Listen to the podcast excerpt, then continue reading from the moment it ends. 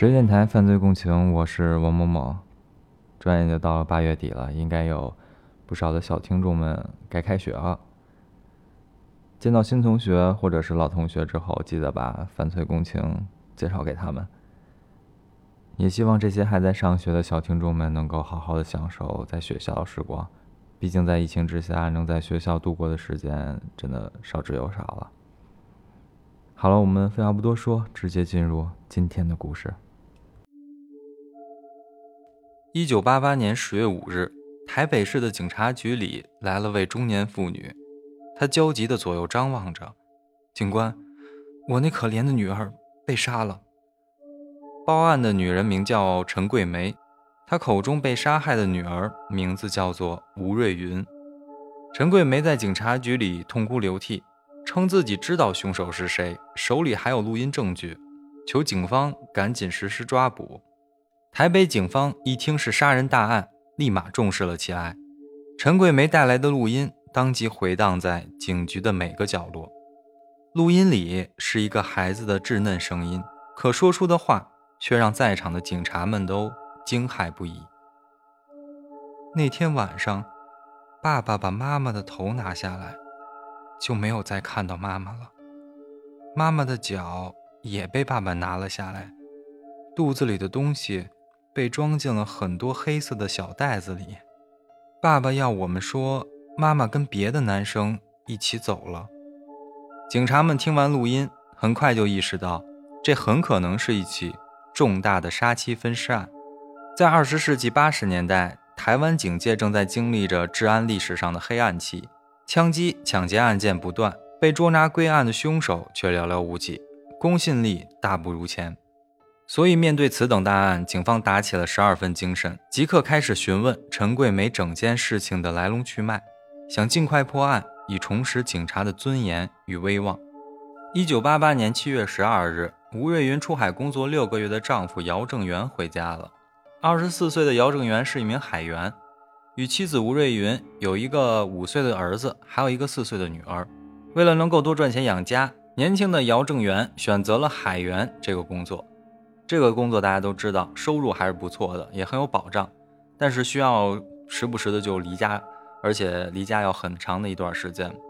但是当时姚正元为了养活儿子和女儿，就只能选择这么样一份工作。其实岳母陈桂梅是挺看不上姚正元的这份工作的，但是为了庆祝姚正元平安回家，她还是邀请了他们一家四口明天到家里好好团聚庆祝一番。姚正元自然是满口答应下来，想到自己不在的时间里面呢，都是岳母去照顾妻子和孩子，肯定还是要登门感谢一下的。然而到了第二天，也就是七月十三号，敲开陈桂梅家门的却只有姚正元一个人。女儿吴瑞云和孩子都没有出现。问起姚正元原因的时候，他只说吴瑞云在家陪孩子，就不过来了。这个其实挺奇怪的啊！你回娘家怎么可能不带着自己的妻子和儿女呢？这当然也让准备了一大桌子菜的陈桂梅感觉不对劲了。她沉着脸给女儿打电话，问究竟怎么回事儿。其实这个时候的陈桂梅想的应该是夫妻两个人吵架了。可能是因为这个原因，或者闹了什么其他的别扭，女儿没有跟过来。但当女儿吴瑞云接通电话之后，她的说辞却和姚正元一致，说要给两个孩子准备晚餐，就不过去了。做妈妈的陈桂梅自然是心疼自家女儿，所以这顿饭呢吃的自然也是心不平气不顺，草草就结束了。但是紧接着接下来的几天里面，陈桂梅又因为两通电话变得更加不安起来。七月十五号的时候，吴瑞云开口向陈桂梅借了两千块钱，之后就再也没有打过来电话。而这之后，关于吴瑞云的行踪，陈桂梅都是从自己的女婿姚正元的口中获悉的。七月十六号，姚正元忽然告诉陈桂梅，他们要从原来的国光国宅小区里面搬走了，新家呢因为固定电话还没有安装好，所以暂时不能打电话。等一切都整顿好之后，就马上恢复联系。临了呢，还补充了一句：“哎，岳母不必担心。”但是试想一下啊，这句话估计谁听了都不可能不担心的。女婿的话非但没让陈桂梅放心，反而让她更加焦虑了。怀着一颗惴惴不安的心，陈桂梅又在家中等了两个多月，但结果和之前的一样，吴瑞云依然没有跟陈桂梅联系过。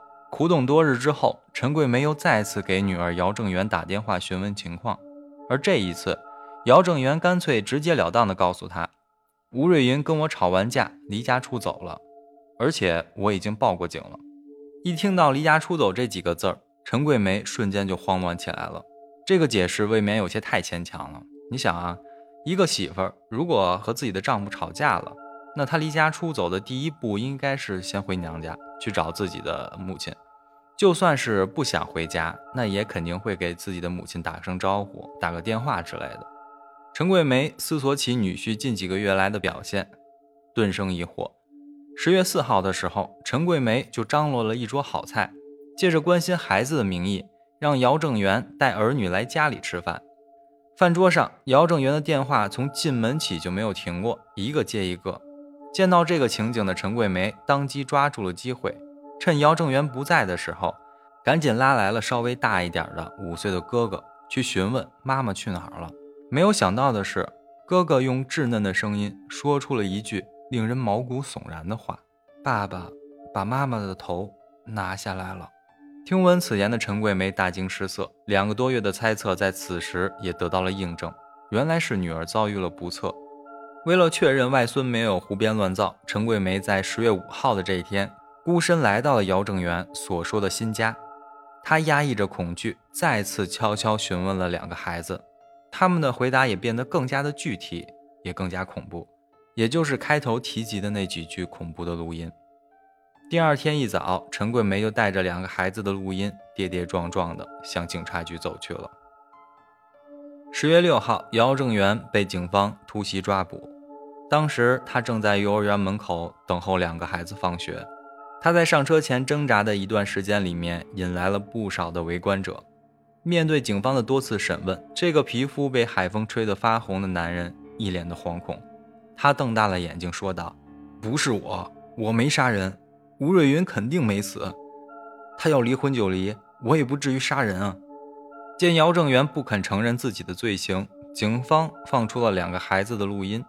听完之后，姚正元像发疯一般大喊冤枉，表示自己从七月十五号起就没有再见到过吴瑞云，之后的日子里面一直在做水电零工，同时也会去跑跑出租。直到被警方突然抓捕，而在警局之外，杀妻、分尸、恐怖童言这些劲爆的字眼瞬间传到了台北市的每个角落，当地的媒体更是争相报道这起恶男杀妻事件。台湾的媒体是什么造型？如果大家之前听过那期明星侄女绑架案的话，应该也有所了解了。一夜之间，姚正元等于恶魔的说法喧嚣而起，各种谩骂和猜忌如潮水般涌来。母亲陈桂梅更是声泪俱下，向媒体四处的哭诉姚正元的残暴和女儿吴瑞云的可怜，就连住在姚正元夫妇旧址的房客也向大众讲述自己的惊悚经历。我梦到一个断头女，穿着红衣，满地都是血，她也不说话，就默默地看着我。但我觉得她肯定是被人害死的。那个人除了她老公，还能有谁啊？这位房客还说自己入住的时候，曾经在冰箱里面发现了一袋用硬塑料包裹的腐肉，已经生蛆了。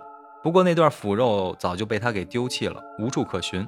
人们于是纷纷猜测着，冰箱里的腐肉想必就是吴瑞云残缺的尸体。惨死的吴瑞云让人唏嘘不已，所以在姚家原先居住的柯南街上面，有人还为吴瑞云设了一座灵堂，供人祭拜，以慰冤魂。然而，对于姚正元的调查和审讯却陷入了僵局，因为不论采取哪种形式审问姚正元，他都坚称自己并没有杀害妻子吴瑞云，并且一口咬定是岳母陈桂梅从他与吴瑞云结婚起就不喜欢自己，一定是他故意指责陷害的。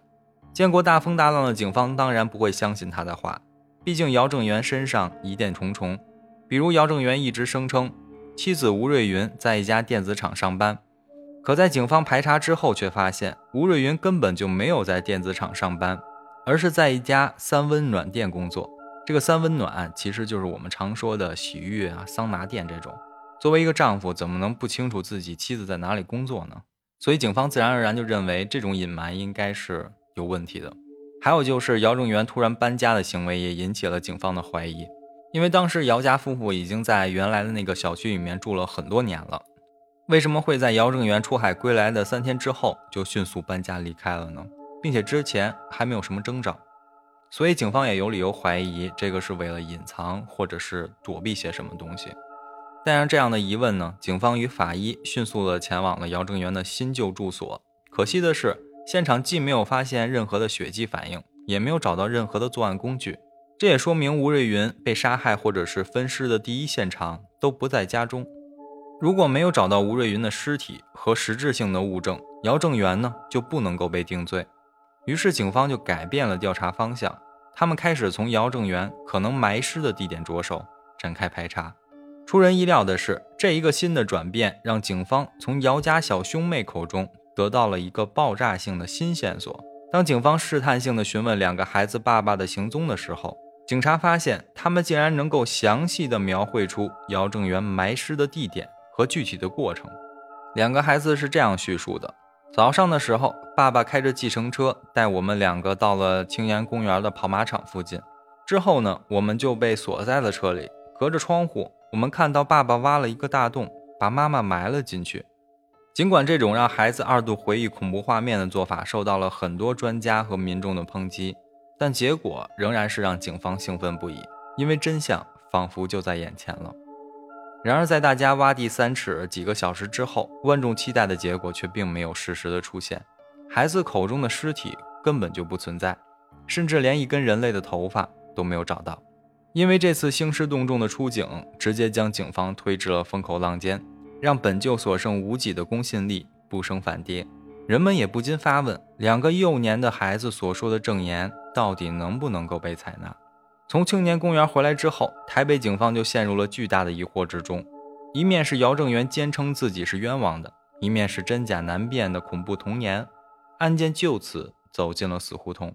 然而，就在警方苦苦寻人之时，几位证人的出现打破了僵局。起初，一位吴瑞云的好友站出来称自己在八月份的时候还见过吴瑞云。那么，吴瑞云怎么可能在七月份就被分尸呢？紧接着，越来越多的目击者出现，最后发现竟然有五个人分别在八月份、九月份见过吴瑞云。与此同时，一个自称吴瑞云本尊的人也突然打来了一通电话，说自己没死，只是不方便出现，让警察不要再找了。然而，当警方邀请他出面澄清的时候，女子却果断地拒绝了，并且迅速地挂掉了电话。警方由此判定，这个可能是一个恶作剧。公众的议论喧嚣直上，警方的压力呢也日益增长。他们越来越怀疑录音里那段童言童语的真实性，故而当时的检察官在侦查庭上以配合调查为由，将陈桂梅支走了，然后再次轻声询问那对备受瞩目的小兄妹：“爸爸杀了妈妈吗？”“嗯，不知道。”听到这个回答。检察官屏住了呼吸，接着又问：“那是有人教你们这么说吗？”在静静等待几秒之后，四岁的姚家妹妹终于对着检察官点了点头。而这个教孩子说谎的人就是陈桂梅。对此，台湾警方邀请来了儿童心理分析专家来分析姚家兄妹的翻供行为。专家称，从心理研究学的角度来说，儿童的想象力是丰富的，有时他们会无意识地编造事实，也会在被刻意引导后展开联想。由于姚家兄妹翻供，所以之前的所有的指证都不再具有可信度。再加上没有找到案发现场、尸体以及作案工具等实质性的证据，被关押八天的姚正元被无罪释放了。从警局离开的时候，姚正元对警方说：“两个孩子一定是被岳母陈桂梅教唆说谎的。”因为陈桂梅不是第一次状告他杀害妻子了，早在两三年之前，因为吴瑞云离家出走了一个多月，陈桂梅就曾经大张旗鼓地指责姚正元杀害了自己的女儿。事已至此呢，恶男杀妻分尸案反转成了一桩普通的失踪案。面对教唆孩童说谎、扰乱警方办案的指控，陈桂梅大呼的冤枉，说自己也是被两个孩子给骗了。由于线索太少，案件呢也就此被搁置了。吴瑞云就算是生不见人，死不见尸了。直到三年之后，这起令人啼笑皆非的案件重回了公众视野，波澜又起来了。正所谓是造谣一张嘴，辟谣跑断腿。被冤枉的姚正元在被关押的期间，受到了漫天的谩骂。在他无罪释放之后呢，也并没有停止。很多人依然坚定地认为是他杀害了妻子。当时的姚正元呢，也挺符合现在的一个状态，叫社会性死亡。而更加雪上加霜的是。小女儿呢，因为一场车祸还住院了。近几年来一直在跟进这起杀妻案的记者，看到了姚家小女儿住院，立马兴奋了起来。大家可以想一想啊，一个母亲如果看到自家女儿车祸住院，肯定会马不停蹄地来到孩子身边的。而记者们也看准了这一点，在医院之外日夜蹲守着，等待着母亲吴瑞云能够亲自现身，然后就立马安排头版头条。就发出去了。然而，直到小女儿痊愈出院，众人期待的那个母亲也并没有现身。不论是警方、媒体还是当地的民众，都认为到如此关头仍不出现的吴瑞云，很可能已经不在人世了。而陈桂梅这边呢，虽然涉嫌指使姚家小兄妹作伪证，但是她那一颗爱女的心却比金子还真。而陈桂梅这边呢，虽然是涉嫌只是姚家的小兄妹作伪证。但是呢，她还是很爱自己的女儿，很关心自己的女儿的。在案子被搁置的三年期间呢，陈桂梅仍然坚持不懈地寻找女儿，走过了无数城镇和角落。渐渐的，陈桂梅开始放弃了常规的寻人方法，走起了歪门邪道了。她声称自己的女儿含冤而死，还曾经看见女儿的卧室里面有烟灰缸、钱币这类的东西飞来飞去。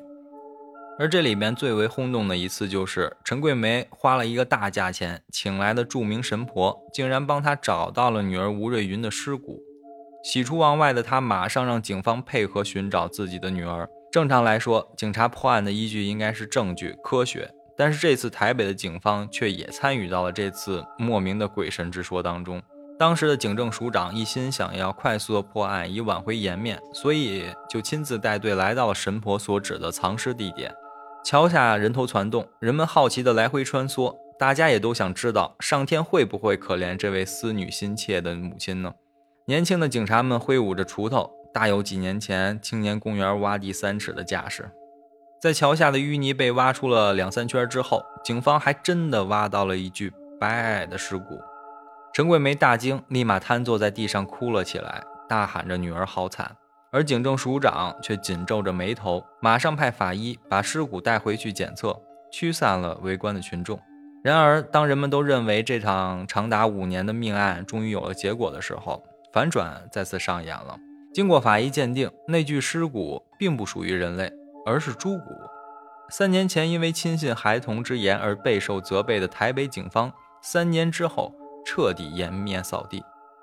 三年前，本就轻信孩童之言而备受责备的台湾警方，三年之后彻底名誉扫地。吴瑞云失踪案呢，也因此再次被搁置。转眼时间就来到了一九九三年的二月份，一个年轻的女子来到了花莲警局，又是花莲警局啊，也是之前咱们讲过的花莲五子灭门惨案，说是给自己的孩子上户口。她神情畏缩，仿佛在惧怕着些什么。紧接着，“吴瑞云”三个字赫然出现在了警察面前的登记簿上，而在场的所有人也都怔住了。查证之后，女子正是杀妻分尸案的主角，当年挖地三尺也没有寻找到的吴瑞云。而这么多年来，她究竟跑到哪里去了呢？为什么连孩子出车祸，作为母亲的吴瑞云都始终没有现身呢？经过审问之后，吴瑞云这才羞愧地交代。当年自己根本不是离家出走的，而是和人私奔了。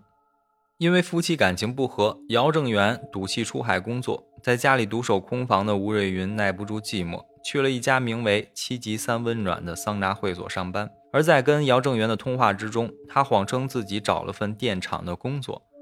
在三温暖的会所里面，吴瑞云还结识了一名姓杨的男子。寂寞的他仿佛又重拾了爱情。没过多久，他们就相恋了。在姚正元出海归来之后，吴瑞云顿时觉得自己的两个孩子有了依靠，跟母亲陈桂梅借了笔钱之后，就与这个姓杨的男子私奔了。乌龙事件闹大之后，吴瑞云不是没有想过去澄清，那通说吴瑞云没死的电话就是他自己亲自打给警方的。然而，胆小自私的吴瑞云却不敢自己亲自出面澄清，因为姓杨的男子对他的过往一概不知，所以如果他不澄清，他就能跟这个男子好好的过下去。其实呢，从认识这个姓杨的男子第一天开始，吴瑞云就动了心思了。她对外一直谎称自己的名字叫做刘瑞莲，而她的现任丈夫根本不知道她有家有室，甚至连姓名都是假的。她此次之所以现身，实属是万不得已，因为她和这个姓杨的男的有了孩子了，而这个孩子也到了年纪该上学了，而上学就需要有合法的户口。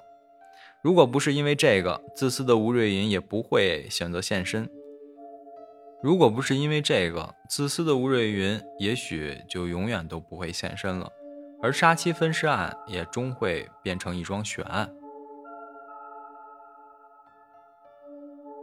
其实我看完这个案子之后，觉得这个案子反转还是挺多的，也挺符合一个有意思的案件的结构的。但是总是找不到那种悬疑的感觉，可能就是因为这个故事有点太扯淡了。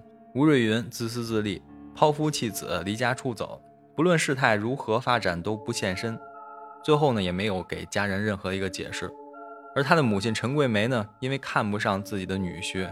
无理由的去怀疑自己的女婿，对自己的女儿痛下杀手，并且在思女心切的这种环境之下，还教唆自己的外孙指认女婿杀妻。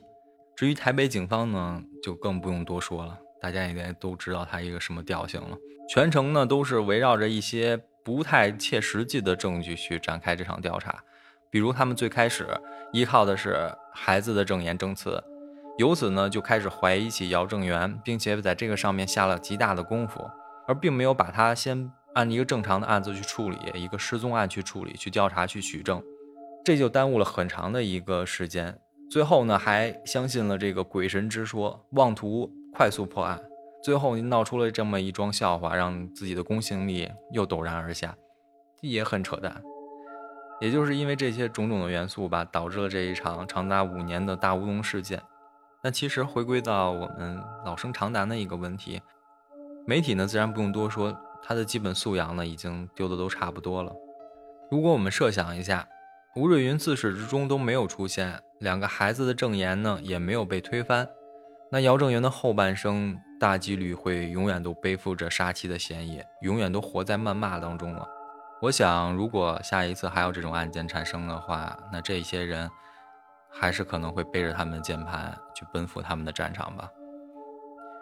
十月电台犯罪共情，我是王某某，今天的故事就讲到这儿了，我们下期不见不散。